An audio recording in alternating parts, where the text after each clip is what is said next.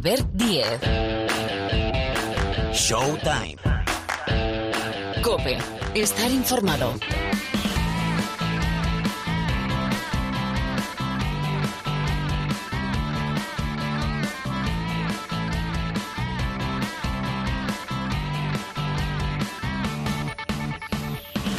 ¿Qué tal? ¿Cómo estáis? Hola, bienvenidos una semana más aquí al Rincón del Baloncesto de la cadena Cope. Ya suena, a ver, eh, esta sintonía, habrá que pensar, en- sí, ahí, ahí, ahí, habrá que pensar en cambiar la sintonía. No, nos gusta, es un debate que podemos proponer. Podemos proponerlo, ¿verdad? Otra cosa es que lo hagamos. Bueno, tenemos por delante una horita más o menos de baloncesto, como es habitual, para hablar, bueno, de lo que es noticia, como os digo siempre, de casi todo en el mundo de la canasta. Tenemos muchísimas cosas.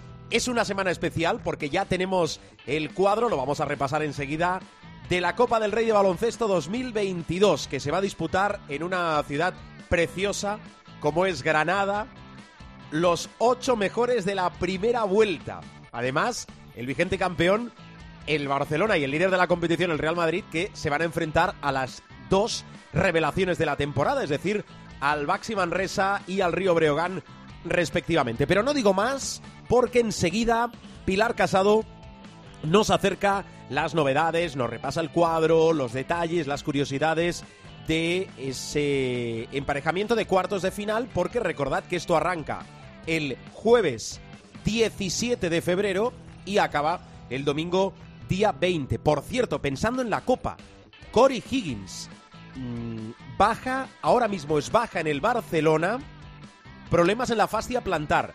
Ha tenido muchos problemas con las lesiones esta temporada, pero vamos a ver si es que llega a la Copa y en todo caso cómo llega uno de los puntales, uno de los referentes del eh, Fútbol Club Barcelona. Vamos a repasar también cómo está la Liga Endesa después de, bueno, ir mezclando jornadas, después de actualizar partidos. Vamos a ver si podemos recuperar un horizonte más claro en lo que a la segunda parte de esta temporada se refiere. Y hablando de segunda, en la segunda parte del programa, tertulia NBA con los habituales, con nuestro profe, con Miguel Ángel Paniagua y con Rubén Parra, que hay mucho que comentar. Ha hablado Ricky de su futuro eh, en la enfermería. Hay que actualizar la enfermería de la NBA. Vamos a preguntar por Phoenix, que ahora mismo, a tenor de los resultados, es la franquicia, el equipo más en forma. Son 10 victorias seguidas. Eh, hay que mirar al All-Star. El All-Star está, bueno, a la vuelta de la esquina. Tenemos también, por ejemplo, a Monty Williams como el entrenador del oeste en esta cita de las estrellas de 2022 que recuerdo se va a disputar en Cleveland. Ah, que no me olvide, tenemos doble jornada de la Euroliga esta semana. Que tenemos una borrachera de baloncesto que es casi, casi difícil de digerir. Bueno, y en la parte final llegará José Luis Gil. No digo más. Ah, y más historias, ¿eh? Y también el diario de un jugador de la Liga LEP con Nacho Martín en una jornada importante. No es fácil la segunda categoría nacional en importancia y sino que se lo digan al Movistar Estudiantes. Más cosas que os explicaremos durante, insisto, estos 60 minutos aproximadamente de baloncesto. Está Sergio López en la sala de máquinas. El saludo de Albert Díez al micrófono. Venga, vamos con la Copa del Rey de Baloncesto.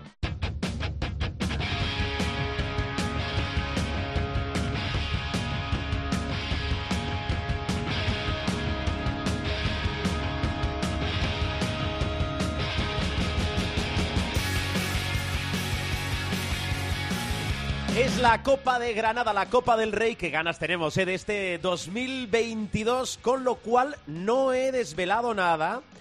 El cuadro, supongo que ya lo sabéis, ¿no? Pero vamos a organizarnos, que además en esto Pilar Casado es muy, muy, muy pulcra y pulida. Hola Casado, ¿qué tal? ¿Cómo estás? ¿Qué tal?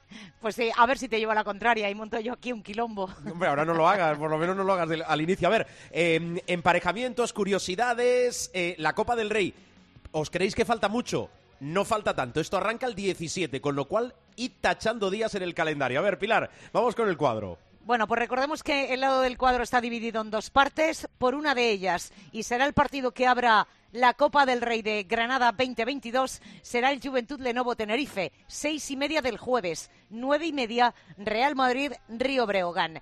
Por el otro lado del cuadro, el primero en arrancar la tarde del viernes será el Valencia Ucán Murcia y a las nueve y media el derby Barça Baxi Manresa. Recordemos que no se pueden ver las caras Madrid y Barça hasta una hipotética final. Eso es lo que hay que tener en cuenta. Hay que tener en cuenta que quedan 15 días. Vamos a ver cómo nos respeta el COVID en cuanto a foro en el Palacio Municipal de los Deportes de Granada, que no alberga una copa, si no recuerdo mal, desde 1992, creo recordar.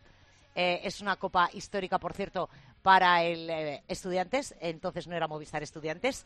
Eh, es un palacio municipal de deportes espectacular, con una capacidad por encima de los 9.000 espectadores, y veremos cómo nos permite de aforos y cómo llegan los equipos, porque ahora mismo el análisis que podemos hacer, más allá de precedentes históricos, como por ejemplo los 32 años que hace que el Río Breogán no está en una Copa del Rey, cómo es la primera para el UCAM Murcia porque jugó la de 1996, pero la jugó eh, en condición de anfitrión de aquella copa y veremos a ver si los últimos en obtener el billete cómo llegan.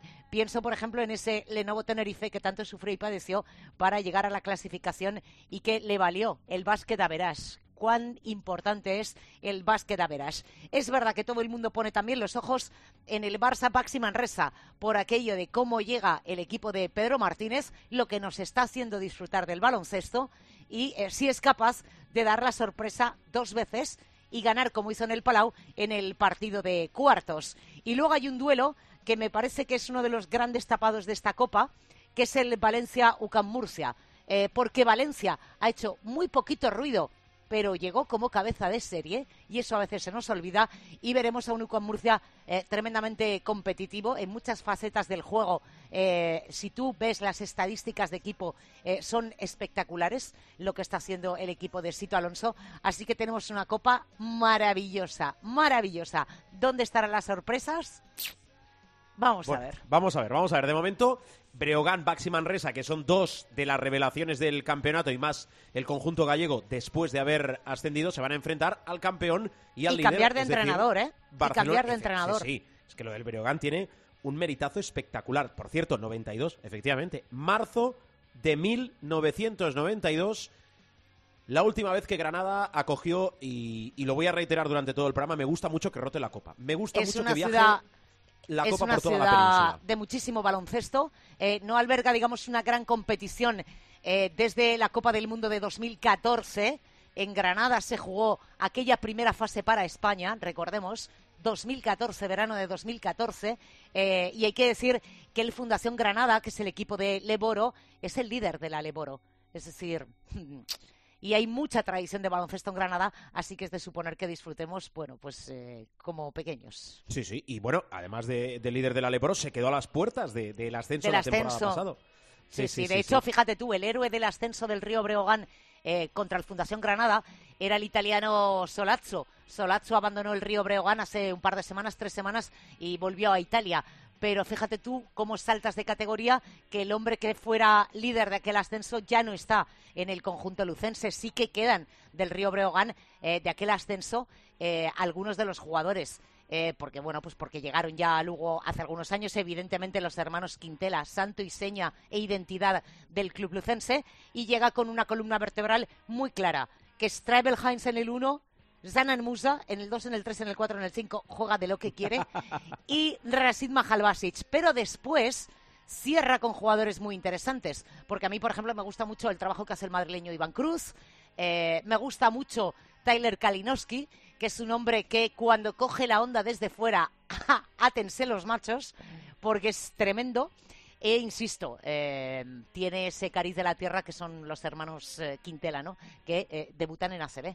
Todo hay que decirle, uno de ellos con 30 años, ¿eh? Mm, Sí, sí, es, es una historia. La verdad es que hay historias, el baloncesto, supongo que el deporte en general, pero como aquí hablamos del deporte que más nos gusta, que es el baloncesto, tiene, tiene historias eh, fantásticas. Em, te voy a preguntar por la Copa, no te vas a escapar, tampoco se quiere eh, escapar la casado. ¿Algo más que quieras comentar o de la Copa o de el cierre de la, bueno, múltiple jornada que hemos tenido el fin de semana atrás?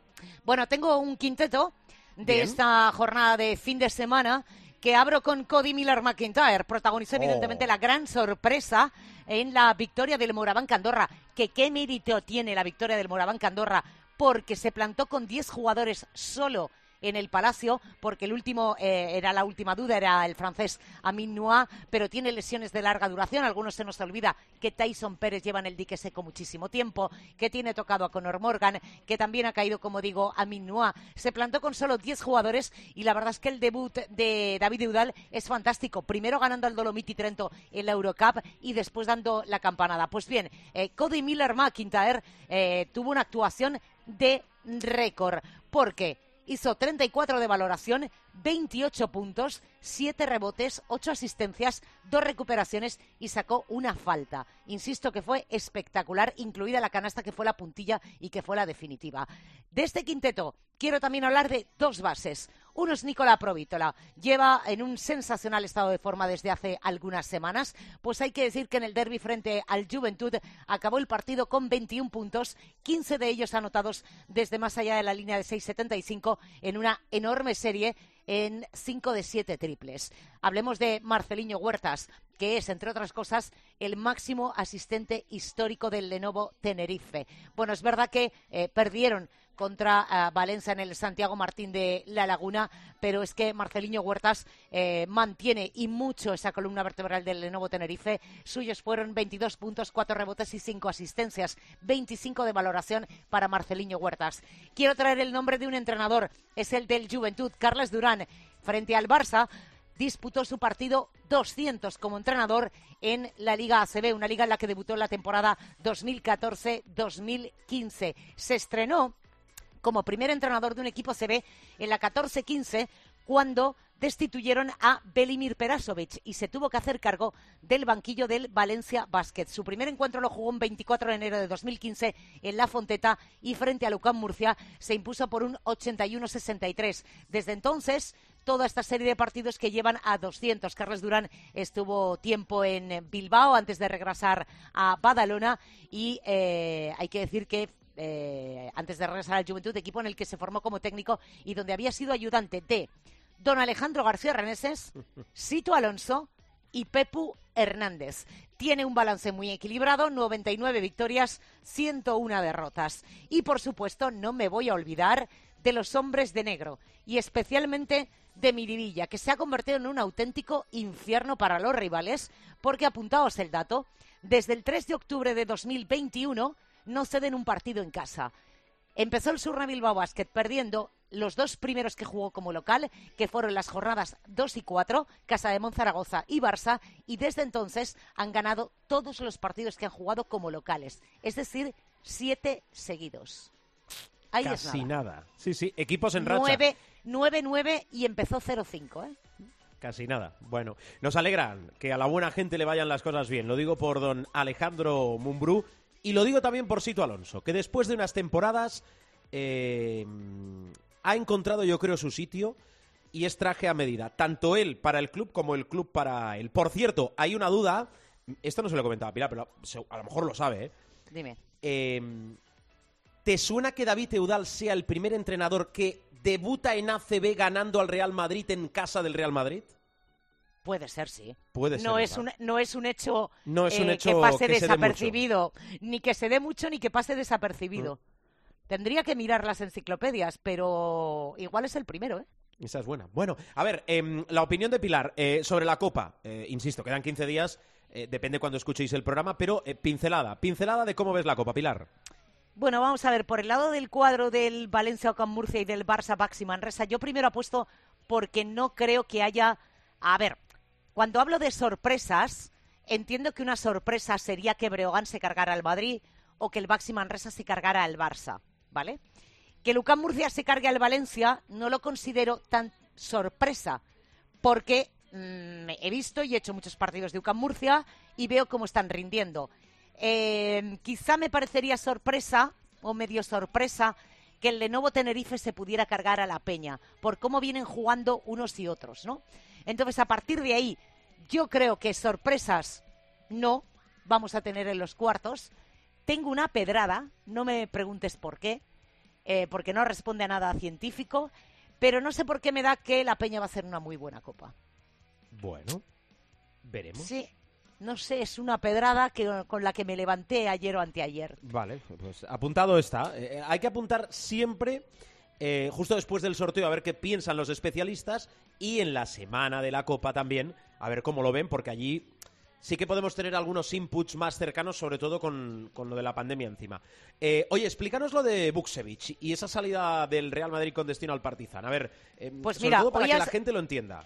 Hoy ha dejado una frase Pablo Lasso la previa del partido frente a Olympiacos que creo que resume muy bien lo que es esta transacción. Es un win-win para todos. Es evidente que con la llegada de Gabriel Deck, el puesto de 3-4, hay un overbooking patente, eh, teniendo en cuenta que Pablo Lasso considera que Gaby Deck es un 3. ¿De acuerdo? No un 4, que puede hacer puntualmente tareas de 4 y demás. Bueno, en ese lado de la pista, como digo yo, hay que apuntar que está Trace Hopkins, que está Gabriel Deck, puesto 3-4, que está, por supuesto, Gerson Yabusele, que es uno de los fichajones de la temporada en el baloncesto español, y evidentemente eh, Tristan no tenía espacio, máxime con la llegada de Gaby Deck, se iba a reducir y mucho. ¿Qué sucede? Se planteó una cesión eh, con Partizan, pero se acabó negociando un traspaso.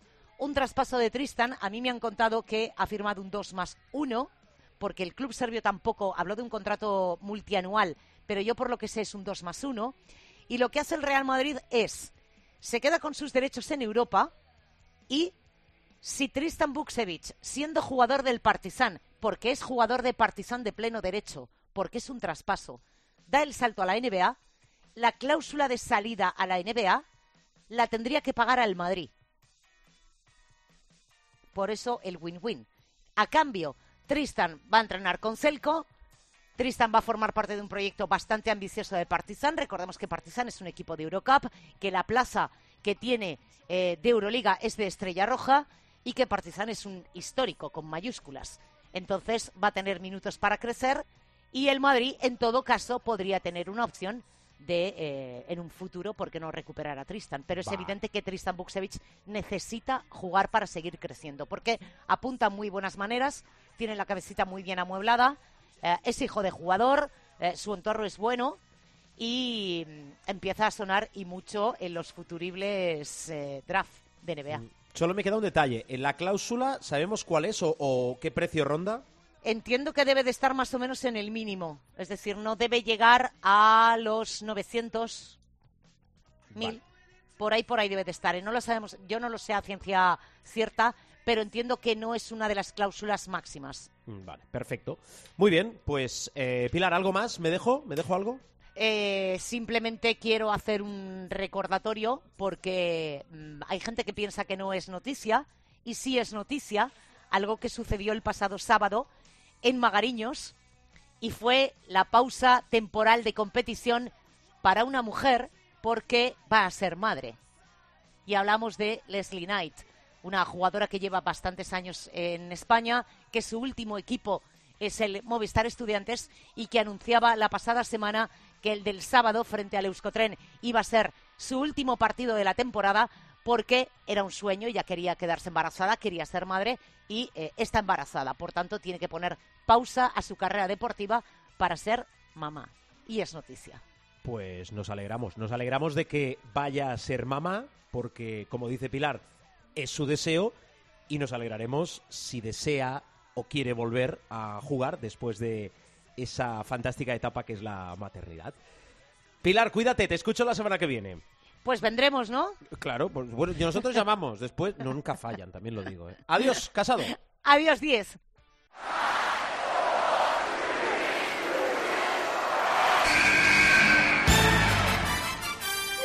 The inbound pass comes into Jordan. Here's Michael at the foul line. A shot on Elo. Good! Have a timeout. Decide not to use it. Curry, way downtown. Bang! Bang! Oh, what a shot from Curry! Megasol con ganas de jugársela. They do have a timeout. Decide not to use it. Curry, way downtown. Para hablar de la NBA, bueno, de la NBA hay más cosas, porque voy a empezar preguntando por la Copa del Rey y ese cuadro con los ocho que a partir del 17 de febrero van a disputar la cita de este 2022 en Granada. Están por aquí profesor Miguel Ángel Paniagua. Hola, Pani. Aquí, a la orden. A la orden. a la orden de a la orden de quién? No será A la mía. orden de usted. a la Bueno, orden de usted. primero te agradezco lo de usted y después también te agradezco lo de a la orden. ¿Qué tal? Hace tiempo que no te pregunto bien, cómo ha sido tu semana. ¿Qué tal? ¿Tus últimos días? ¿Bien?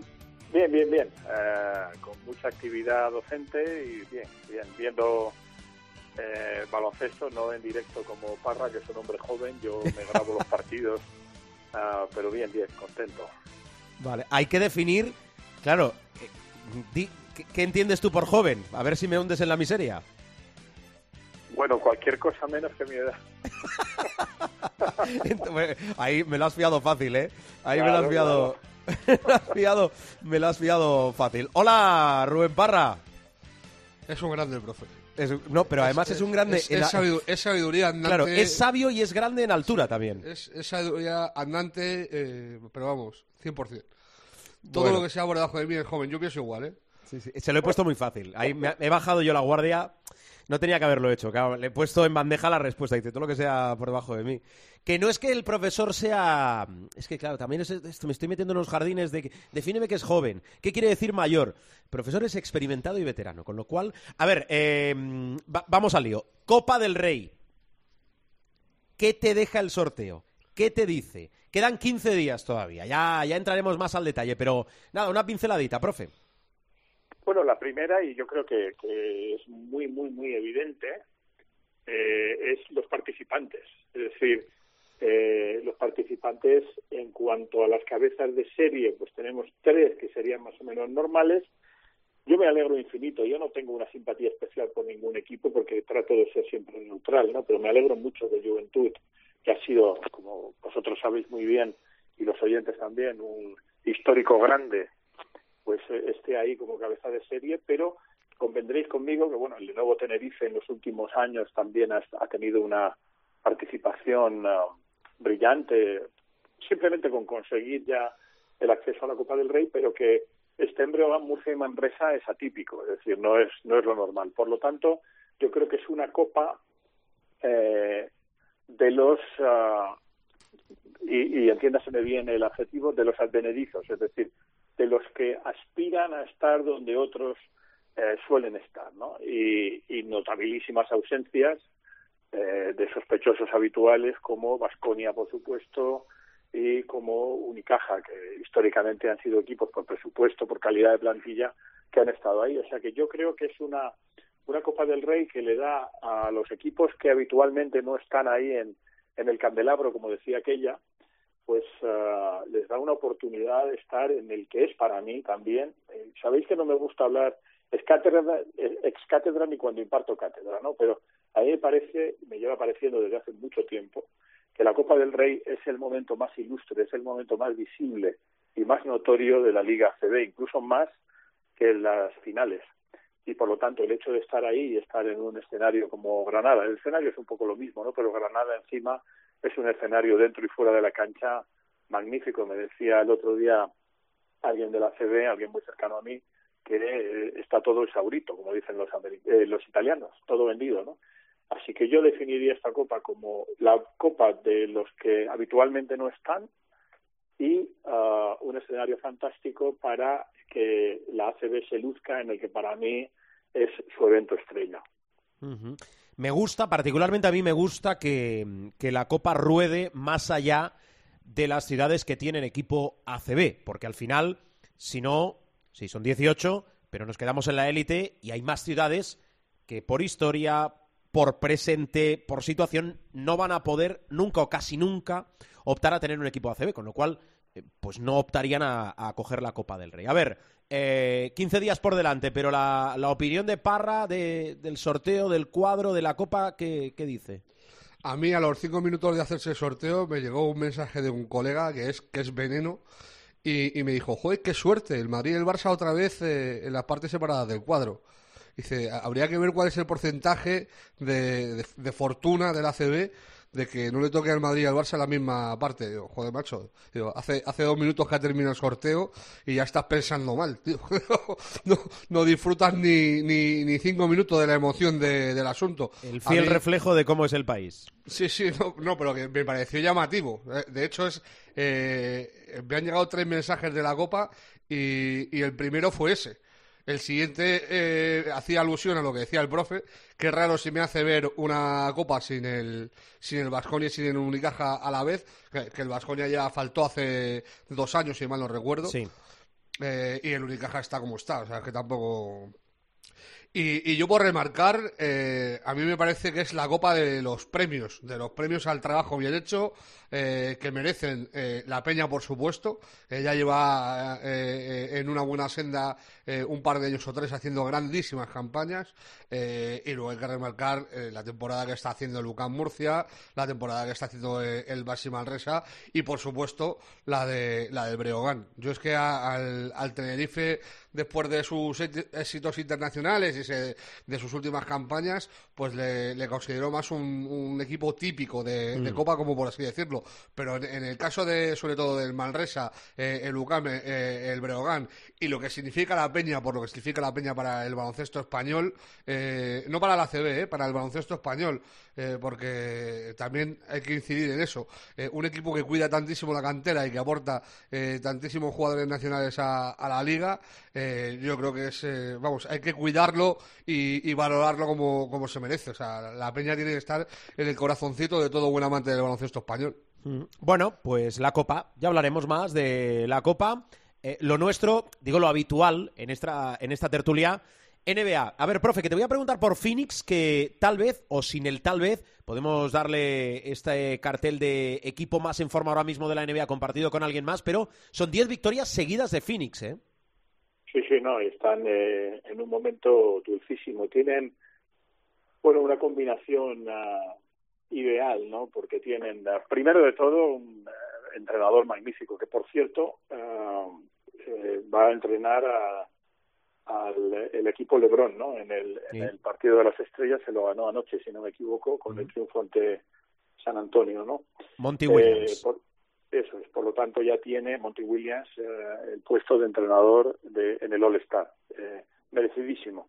Phoenix está jugando muy bien. eh, eh, me retrotrae mucho con un estilo diferente de juego a la época buena en donde Mike D'Antoni Mike D'Antoni eh, era el entrenador vaya por el año 2006-2007 y ah, es merecidísimo. Ahora mismo es el equipo con pero con una diferencia sustancial, por lo menos en el oeste, y yo diría que en la NBA, eh, más en forma, ¿no? Y ahora mismo los indicativos le dan como un ah, favorito a todo, es decir, favorito a ganar el oeste y favorito a, a por lo tanto, jugar la final y muy, muy empatado con, con los Milwaukee Bucks, ¿no? En, en lo que sería una hipotética final. Hablo de la estadística avanzada. Um, no se puede dejar de citar a un jugador eh, que lleva eh, la pila de años haciéndolo muy bien, que es Chris Paul. Eh, para mí, Chris Paul siempre ha sido el, el entrenador en el campo, el alter ego del entrenador en el campo. Además, con cualquier entrenador que haya tenido, él ha ejercido siempre esa función. Es un líder, como lo demuestra el hecho de, de bueno, pues de ser también uno de los cabecillas de, del movimiento de sindicato de jugadores y luego tiene pues uh, o sea el, el el Scottie Pippen por así decirlo de lujo que tiene Devin Booker que es otro jugadorazo no por lo tanto el juego exterior de, de Phoenix es uh, bestial o sea es uh, para mí ahora mismo es el mejor de la de la NBA no y luego pues uh, tiene eh, un estilo de juego muy muy atractivo también, por lo tanto es, es muy claro para mí que, es un equipo llamado a hacer cosas muy importantes. Phoenix históricamente, eh, ah, bueno, de Andre Ayton, que no se me olvide también, que está teniendo una buena campaña, aunque tuvo un inicio un poquito, luego hay jugadores eh, pues también uh, que lo están haciendo muy bien, como Bridges, uh, Cameron Johnson, etcétera, pero que no se me olvide que Phoenix históricamente ha sido un equipo de choke, es decir, de ahogarse en los playoffs. Pero yo es que a este equipo, a no ser que tenga una caída significativa de febrero a abril, le veo muy capaz de, no de dar la campanada, porque está ahí, pero, pero yo creo que, que tiene que aspirar a todo. Mm, Me gusta que pongas ese debate o que abras ese debate, eh, porque hilando temas, que sabéis que es una cosa que a mí me, apasiona, eh, creo que fue en el diario As Parra, el otro día leía un artículo sobre Phoenix, eh, creo que el titular era algo así como los Suns favoritos olvidados. ¿Es así? ¿De qué ves capaz a Phoenix esta temporada? ¿De todo? A mí es que me parece el mejor equipo de la liga. No, no, eh, eso, yo creo que en eso coincidimos. Pero digo, en la segunda parte de la temporada y pensando en el, en el anillo y en los playoffs. No, pues está muy bien que los Nets tienen a Kevin Durant, a, a Harden y a Kyrie Irving, eh, pero no les hemos visto jugar juntos salvo en honrosas excepciones. Está muy bien que los Lakers son un equipo de, de estrellas, de geriátrico pero de estrellas, que tienen a LeBron. entonces, eh, está muy bien todo lo que tú quieras, todos los equipos. Milwaukee es el campeón, hay que respetarle. Eh, eh, los Warriors están haciendo un temporadón descomunal. Pero es que el, mejor equipo de largo de la temporada es Phoenix. O sea, no es, eh, no es una cosa circunstancial ni puntual. ni O sea, cuando tú le vas metiendo la soba que le vas metiendo al resto de equipos eh, en, el, en la clasificación, o sea, el único, el único conjunto que le está aguantando el pulso medianamente son los Warriors que están a tres partidos.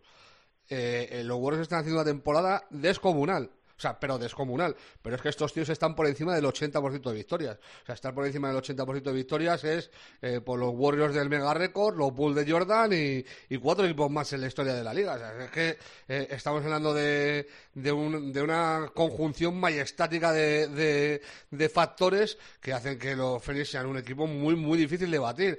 Eh, hay una cuestión que tampoco se le está dando mucha bola ni se valora mucho, pero que yo alucino, y es que están jugando sin dos titulares y nadie habla de eso. O sea, Aiton lleva sin jugar eh, la, tira, o sea, pero dos semanas por lo menos. Eh, lo estoy sufriendo porque lo tengo en el fantasy y me mata, eh, mamón. Pero, eh, y luego Crowder igual, Crowder se ha perdido unos cuantos partidos y no pasa ni media. O sea, te fichan a, a Billombo y te hace 14-12. O sea, es que es una broma. Funciona todo a las mil maravillas. Y a, y a, a colación de lo que dice el profe, eh, se nota evidentemente la influencia de Russell Westbrook en el juego de Grip Paul, eh, cómo maneja los partidos y, y- cómo cuida la pelota. O sea, son dos gotas de agua prácticamente. O sea, eh, veo muy reflejado el juego de, Westbrook en, en todo lo que hace Chris Paul. Coñas aparte, que, dicen que la ironía en radio no funciona, eh, lo, de, lo, de, lo de Paul es una locura. O sea, eh, a- a- es el jugador que más partidos ha hecho con 10 asistencias sin pérdida, que el, segundo en ese récord histórico es, es Calde, por cierto. Calde hizo 21 partidos con más de 10 asistencias sin perder ningún balón. Eh, Paul está rondando ya los 50 encuentros. El otro día da 19 asistencias con dos pérdidas, que es una locura.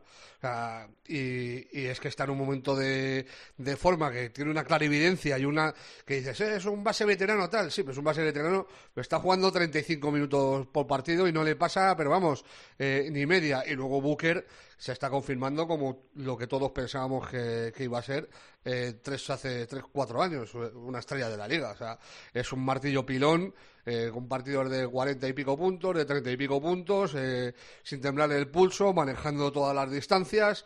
Eh, no sé, a mí me parece que está muy bien trabajado, que, que Monty Williams está haciendo un trabajo descomunal. Lo que hicieron en la burbuja fue la leche. Recordemos que ganaron todos los partidos de la burbuja y solo por un encuentro se quedaron eh, fuera de los, de los playoffs cuando tenían prácticamente imposible al llegar allí. O sea, de hecho, estaban invitados pues porque eh, cumplían la máxima de, la, de la distancia de, partidos, pero vamos, que nadie daba un duro por ellos y, y ganó con el mismo récord, o sea, que, el último equipo que se metió. Eh, es, eh, se se agotan los calificativos para la temporada de, de los Phoenix Suns, eh, que son, son una maravilla, pero es que encima juegan hasta divertido. A mí, el equipo que más me gusta ver es eh, los Warriors, porque me gusta mucho el juego de los Warriors, sobre todo cuando está eh, Draymond Green, eh, que ahora eh, está ausente. Pero el equipo más redondo de, de la liga con mucho es los Suns. O sea, es que no te puede sorprender que tengan la distancia que, tienen en la clasificación. Mm, Hablando de Golden State, eh, profe, eh, sabemos que la NBA saca estadísticas, comparaciones. algunas yo creo que se cogen con pinzas. Eh, leía en las últimas horas, hablando de Stephen Curry, dice, em, la última marcianada de Stephen Curry para superar al mito de Kobe Bryant. Se convierte en el jugador que más veces, atención, eh, ha superado los 20 puntos en el último cuarto tras anotar 21 ante Houston. Es así, obviamente, eso es incuestionable, pero algunas comparaciones me, ah, me cuesta digerirlas, ¿eh? Sí, sobre todo que es un dato, como dicen los matemáticos, muy random, ¿no? Sí, sí. Lo mismo que dices 20, puedes decir 19 o 23, o sea, eh, no sé, eh, yo creo que hay una cuestión que, además yo se lo digo a mis alumnos, ¿no?, de, Big Data. Eh, es verdad que esto es el futuro, bueno, el presente ya, ¿no?, pero eh, tampoco podemos volvernos locos con los números como como John Nash en la película esta de Una mente maravillosa, ¿no? Eh, y, y, bueno, obviamente eh, estamos hablando de un jugador como Steph Curry, que es una maravilla, pero bueno, pues sí, oye, pues mira, si eso llena un, una página o el articulista se siente bien, fenomenal, pero a mí es que esas cosas no, no me dicen mucho. Lo sé, lo sé. Me parece que hay una estadística mucho más seria, que es la que la que indica, por ejemplo, el PER, que tampoco es eh, el ideal, pero hay estadísticas avanzadas que te indican mucho más uh, claramente la, calidad de, un jugador y que casi te permiten, bueno, casi no, sin el casi, te permiten uh, el, predecir uh, quién puede ser, por ejemplo, el MVP en cuanto a números hablo, ¿eh?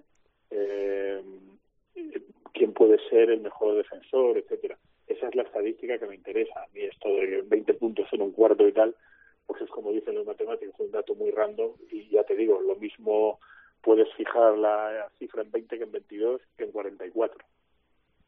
No, el tema es que si acabas el partido con 23 puntos y has hecho más de 20 en el último cuarto, te has estado tres cuartos tocando la pera. O sea, que tampoco es lo que dice el profe. Es un poco, pues vale, han metido 20 puntos en el último cuarto, pero a, lo mejor eh, es, más positivo meter eh, 7 puntos en los tres primeros cuartos y, y, llevar el partido dominado que no tener que meter 20. En el, cuando metes 20 en el último cuarto, normalmente es porque tienes que, que remontar o porque algo de tus deberes no has hecho que quizá por eso Kobe Bryant eh, esté muy líder en eso de los 20 puntos en el último cuarto, porque durante su carrera muchas veces tuvo que remar al final todo lo que no había remado al principio del partido. Mm, fijaros que creo fue la semana pasada hablábamos de eh, las veces que Stephen Curry eh, había decidido un partido con un lanzamiento casi casi o sin el casi sobre la bocina, ¿no? Pues ligándolo un poquito todo. Tantos puntos en el último cuarto, canasta ganadora, que no le voy a poner yo un pero a estos Golden State Warriors de, de la temporada 21-22.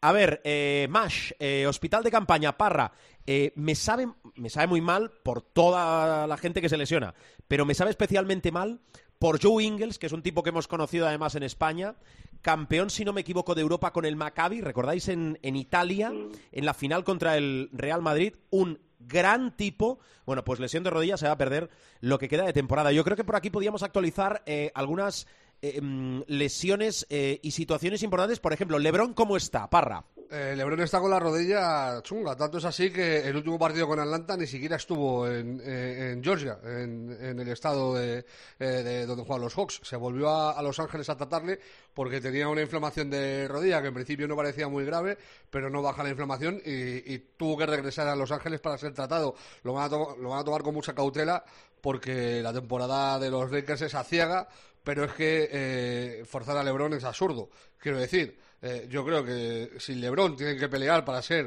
eh, octavo, no menos décimo, como buenamente pueda, meterse en el play-in y rezar para que estén todos los buenos eh, sanos, y por todos los buenos me refiero eh, a LeBron, a James, a Anthony y a Davis, eh, a los cuatro, eh, que estén sanos en, eh, en, la última fase de la temporada y a ver si suena la flauta. Eh, pero vamos, eh, es, también es normal. Si es que eh, el amigo tiene una edad y, y, le están metiendo 35 o 36 minutos por partido para que rescate un, una, una, nave que... que Ahora es cuando Parra se viene arriba, ya veréis. Sí que no, no, no, ya, ya está, ya. Con, con, lo que he dicho de los cuatro jugadores fundamentales, Anthony Davis y LeBron James, me, me vale. Bueno, y, y, luego, en cuanto a lo, de, a lo de Ingles, que es la misma lesión que Ricky Rubio, eh, rotura del cruzado anterior, del ligamento cruzado anterior de su rodilla izquierda, decir que es una pena porque es uno de los jugadores que dignifican la profesión.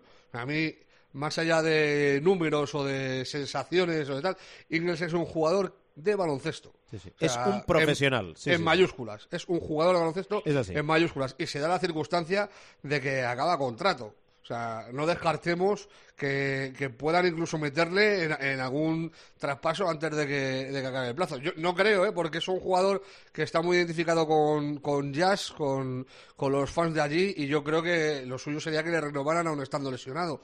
Pero veremos a ver, que esto no deja de ser una industria y, y Sí. cualquier cosa es posible. Y luego me ha llamado la atención que los eh, Nuggets hayan hecho oficial que Porter Jr., Michael Porter Jr., se pierda lo que resta de campaña.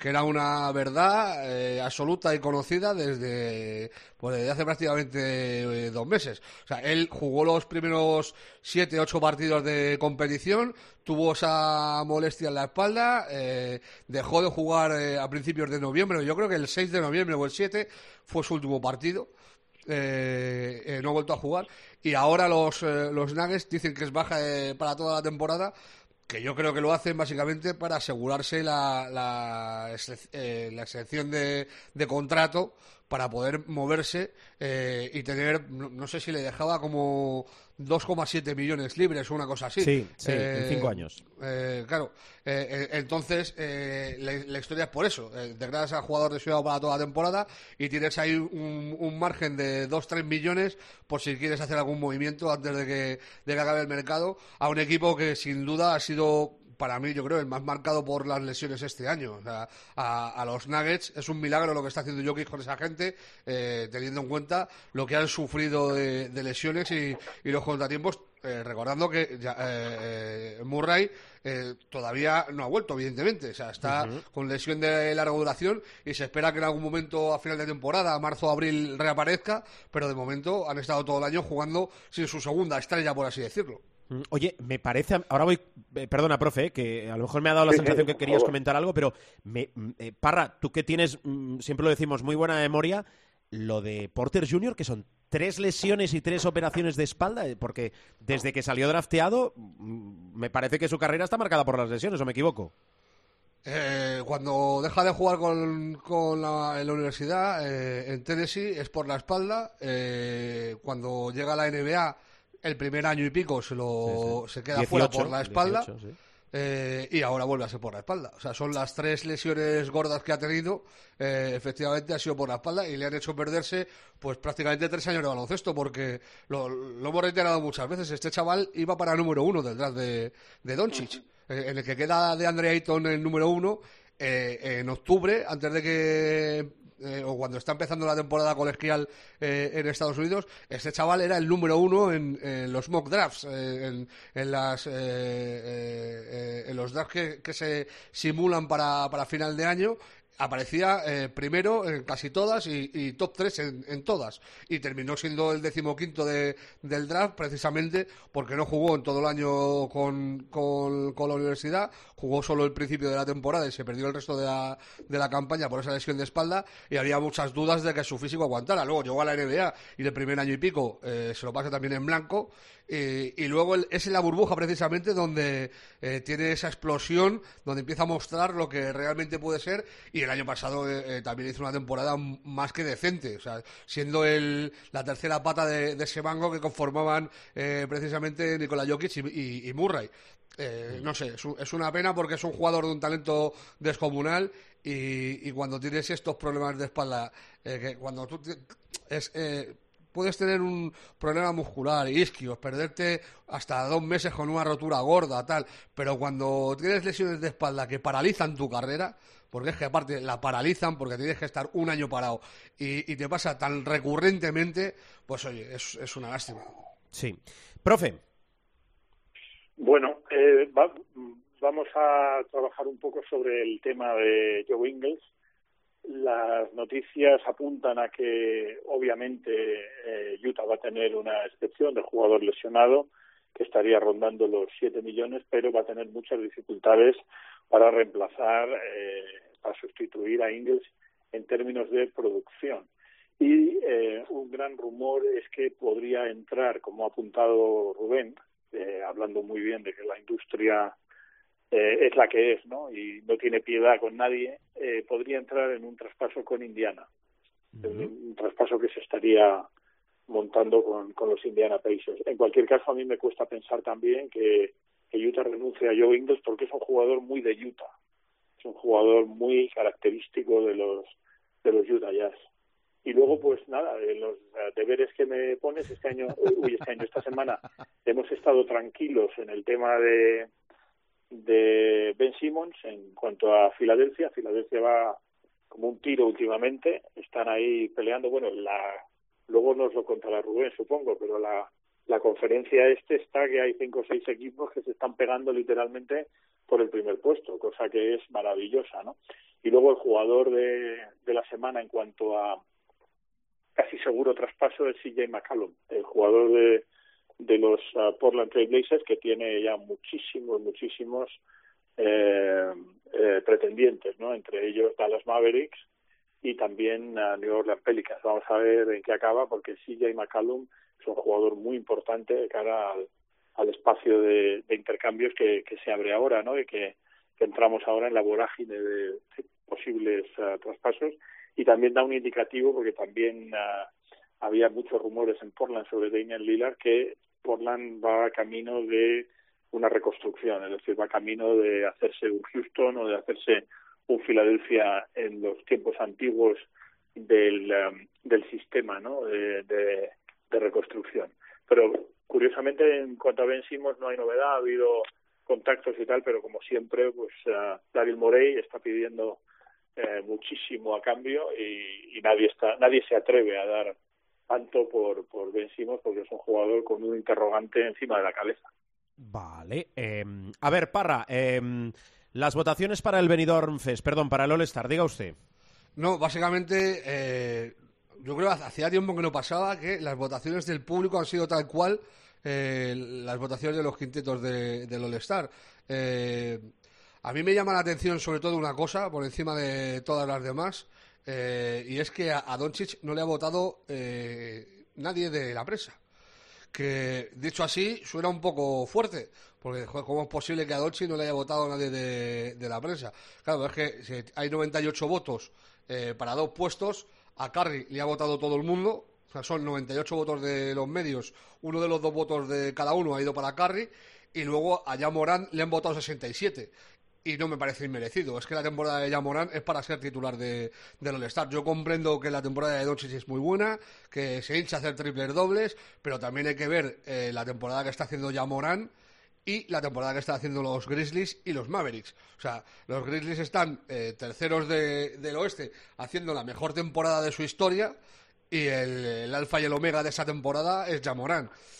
Eh, en Dallas se han enfadado un poco por eso, por el dicen que hay boicot con Doncic, que, es que la gente no le quiere, que los medios, a mí me parece un triple de, de 15 metros de, de, los Mavericks, decir que la prensa no quiere a Doncic cuando no han hecho otra cosa que darle bola desde que ha llegado, bola merecidísima, porque es un crack, pero, pero decir que, que es que hay un, o sea, que la liga no quiere a Doncic, a mí es, es, un poco cogida con, con los pelos. Eh, de hecho, los únicos jugadores a los que se les ha votado eh, por la prensa, eh, aparte de los dos titulares, han sido a, Booker y a Chris Paul, lógico y merecido porque son el mejor equipo de la liga.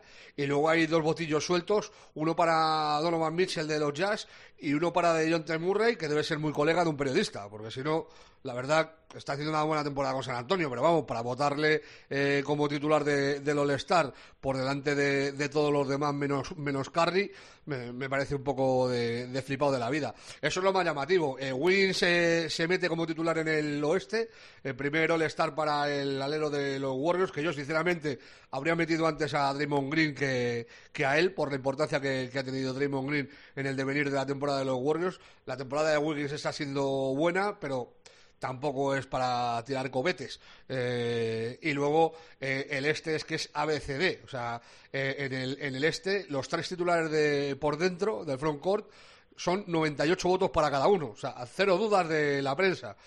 Anteto, Durán y, y Joel Embiid. Y la verdad es que tampoco hay mucho lugar a, a, a la duda posible.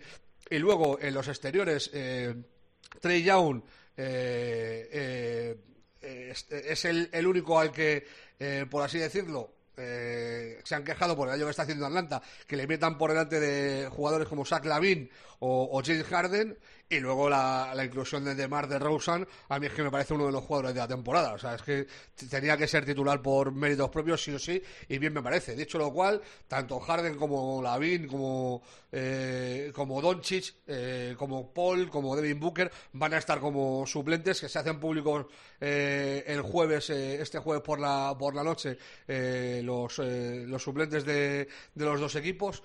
Y, y- y luego eh, quiero hacer una mención especial. Espero y deseo que la Melo Ball esté en este All-Star. Porque yo, o sea, eh, a mí es un tío que cada día me gusta más. O sea, está haciendo una temporada descomunal eh, y aparte es que es, es el bueno. O sea, de, de los Ball, eh, no es que Alonso sea malo, pero vamos, la Melo le pasa por la derecha, pero, pero vamos, en, en cuarta. O sea, eh, en la temporada que está haciendo con, con los Hornets, eh, el menor de los Ball, es, es muy, muy reseñable. Vale, em, queda claro. Parra, dale con los partidos. A ver, tenemos cositas muy interesantes y, y diría que casi tres nombres propios. Eh, el primer partido, el de los Suns con los Nets, eh, en la madrugada del miércoles a las 4 de la mañana. Eh, lo pongo aún con las ausencias de Brooklyn porque puede ser llamativo, podría ser una final de la NBA en un momento dado eh, y por eso lo, lo- lo elijo. Luego en la madrugada del jueves a las 4 de la mañana también, esta semana he elegido casi todos a las 4 de la mañana eh, para que os congratuléis conmigo. Sí, una hora muy buena. Sí, sí, Claro, muy sí, buena, muy bueno, buena. si- si- si- si yo excelente, me los- excelente. yo- si yo me los excelente como, la selección. Sí, sí. Yo me los como, vosotros Claro, también. muy bien, muy Eh, el derby de Los Ángeles, el, el derby más deslucido, pues yo diría casi que de los últimos eh, 10 años, con los Clippers recibiendo a, los Lakers, ahí peleando por esa dignísima octava plaza del, del oeste de manera vergonzante. Eh, luego, los Mavericks contra los Sixers en la madrugada del sábado, también a las 4 de la mañana.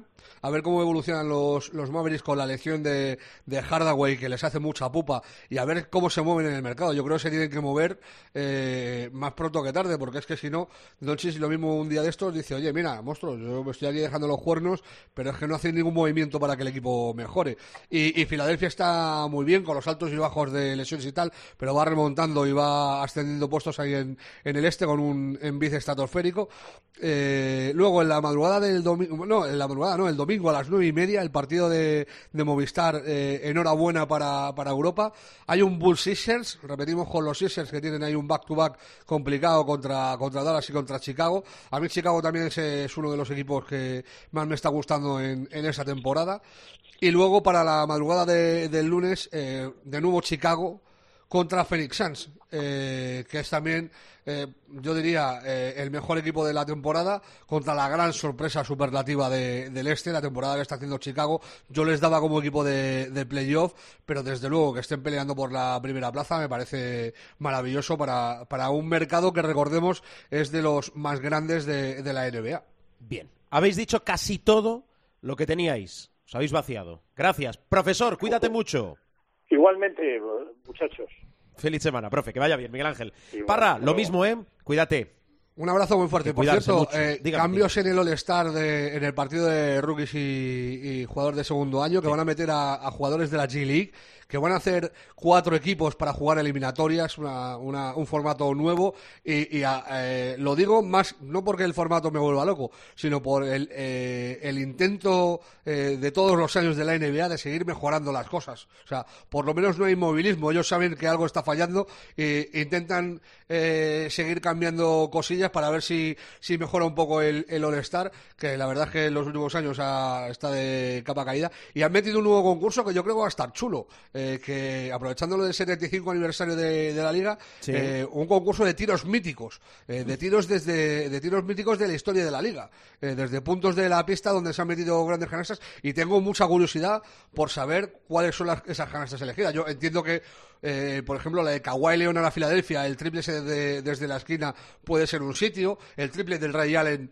eh, contra los Spurs en las finales también puede ser otro sitio, el tiro desde el centro del campo de, de Jerry West eh, también puede ser otro sitio, no sé, eh, el, el gancho de Magic contra los Celtics. O sea, se me ocurren un montón de tiros eh, chulos históricos y, y- y tengo curiosidad, más que por el concurso, por saber cuáles son los tiros que han elegido. Vale, mira, qué chulo. Queda claro. Adiós, Parra. Un abrazo. Venga, vamos con más cosas. Showtime.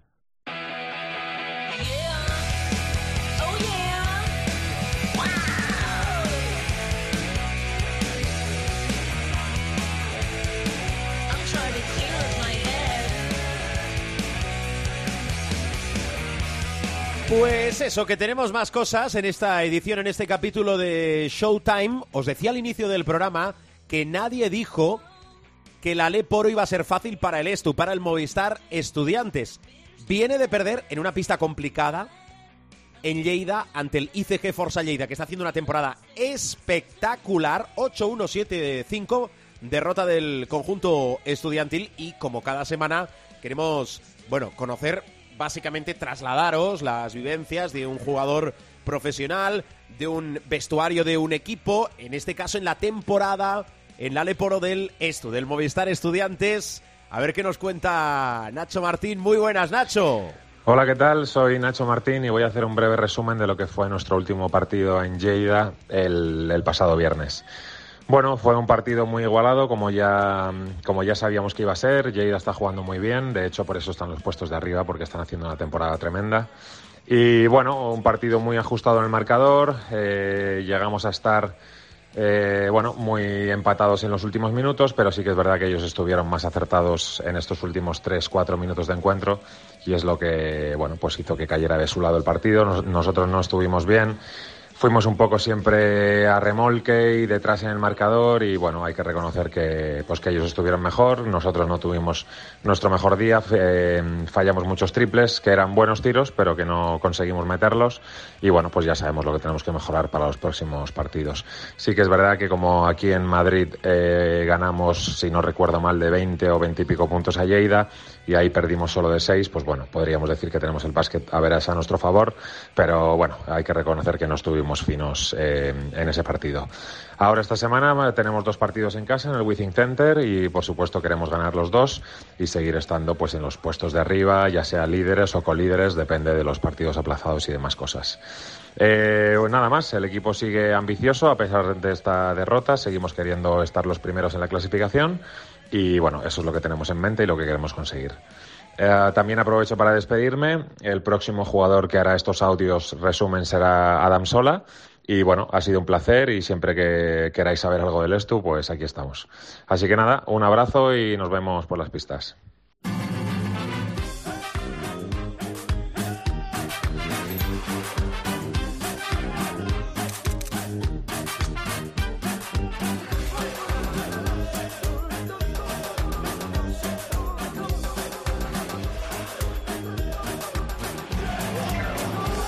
Sin duda lo mejor de esta sección es la sintonía. Supermanager, José Luis Gil, hola. Mira que han tenido que pasar programas y programas y programas de Showtime para que estemos de acuerdo en una cosa. Sí. Que lo mejor En esta de esta sección, sección solo es la es sintonía. la sintonía. Sin O sea, duda. sin. O sea, ya podéis hacer mm, fast forward, que, que esto ya no, no, no vende. O sea, Fast no, forward. no, no se, no se dice así. No. Sí, sí, es que te ha quedado un forward, concepto muy- Tirar para adelante. No lo digo porque como hagáis fast rewind y tiréis para atrás, pues otra vez volveréis a escuchar la cabecera, ¿no? Fast forward, sí, sí. Fast for- no, tampoco está mal la cabecera, la sintonía de cabecera, pero entre, entre esas dos, casi que yo me quedo con esta. Y mira que tampoco. Pero bueno, ya está, venga, va. Tiramos para adelante, tiramos para adelante, ¿no? Tira, tira, tira para adelante. A ver, explícame cosas. 139,40. Bueno, No, a ver, sinceramente, me comí la baja de Clevin Hanna en el- la derrota del Real Madrid en casa frente a Moraván Candorra y tenía una carta para el último partido que era el Fuenlabrada Zaragoza. Estaba pendiente porque me hubiera gustado que hubiera jugado en Mégano. En Mégano aguantamos, visto lo visto que Mégano no volvía, pues había que elegir Meindel o Milosavljevic y me equivoqué. Me equivo- no elegí a Mendel y me equivoqué. Conclusión, dos ceros y 139,40 después de llevar a tipos que han estado en el, en el 11 de la jornada, ¿eh? como Samar, el base de Fuenlabrada, o como Cody McIntyre, el alero de Andorra que, que lo petó en el que lo petó en el Wizzing. Una lástima la baja valoración de Poirier. Y bueno, y, y ahí, y ahí estamos, pues, pues eso, pues, pues, pues más de lo mismo. Hombre, también es verdad una cosa, ¿eh? El ganador de la jornada se ha quedado en 173,4. Es muy difícil, ¿eh? Es complicado hacer altas, hacer altas valoraciones cuando solo tienes 3, 4 partidos que te computan cada jornada. Es muy complicado y, y cuando ves que se te van cayendo opciones claras, pues oye, Mirotic es un valor fijo, no cuenta para esta jornada. Jason Granger, valor no cuenta para esta jornada. chico, es que ya te- te- cuatro banderitas, cuatro banderitas tienes que hacer encaje de bolillos, No ¿no? pongamos excusas, ¿eh? No, no, no, no, no, no, no es poner, no es poner, no es poner excusas ni muchísimo menos, no, Eh, nada, pues eso. La Sedu 173 con 4, me gusta el que ha quedado segundo. Cup of café con leche, también 173 con 4. ¿Por qué te ríes? No, porque tiene un aire muy olímpico ese nombre. Bueno, las- po- po- qué lástima que no haya tenido aire olímpico esa, esa historia, efectivamente, efectivamente. Y tercero, pues siempre el número 11, no sé por qué lo de siempre el número 11, pero es el que ha quedado tercero en la, en la jornada de hoy. Eh, en la general no hay cambios porque no hay quien me gane. Hace honor a su nombre, está arriba, 2.954 puntos, por delante de eh, Cerezote 5, Cerezote 5, que es segundo con 2.877,6, el Mon de la Huila 2.877. Estamos en el puesto 180 de nuestra liga. No ha sido una buena jornada para nuestro líder, no hay quien me gane porque ha bajado al cuarto de la general total. Ya no está en el top 3 de la general de, de todo el juego. Bueno, acorde un poco a la, a la pauta que estamos viviendo. En Bueno, eh, a ver si se... Claro, es que con tanto partido aplazado... eh, A ver si se regulariza un poco todo. Mm, ¿Me dejo algo, Gil? ¿Alguna Mm. recomendación? ¿Alguna indicación? ¿Alguna No, hombre, previsión? es- ¿Algún nombre? No, eh, bueno, mira, ahora que dices un nombre, 17 puntos Gavidec de valoración. Perdiendo el Madrid en casa con Andorra, Gavidec 17 puntos. Ahí lo dejo, ¿eh? No, Ahí lo dejo. No, no, ahí, que- lo dejo, ¿no? Pero oye, que ya está ahí.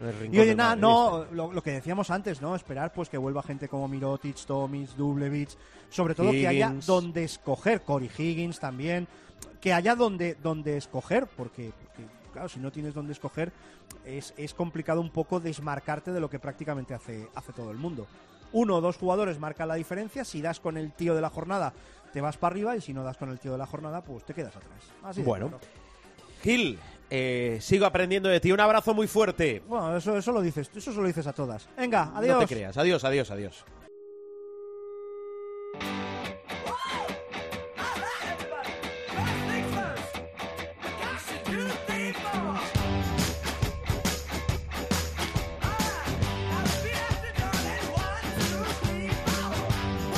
Será cuestión de ir bajando la persiana del capítulo de esta semana. Recordaros, esto también es información servicio, que nos podéis seguir siempre a través de las redes sociales, pero también a través de nuestra web www.cope.es.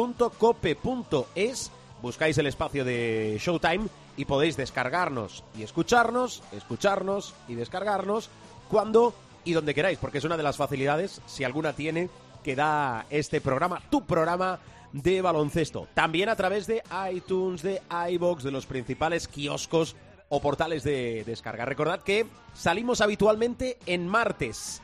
Gracias por vuestra atención, gracias por aguantarnos y sobre todo, mucha prudencia, mucha salud y que el baloncesto os acompañe. Adiós.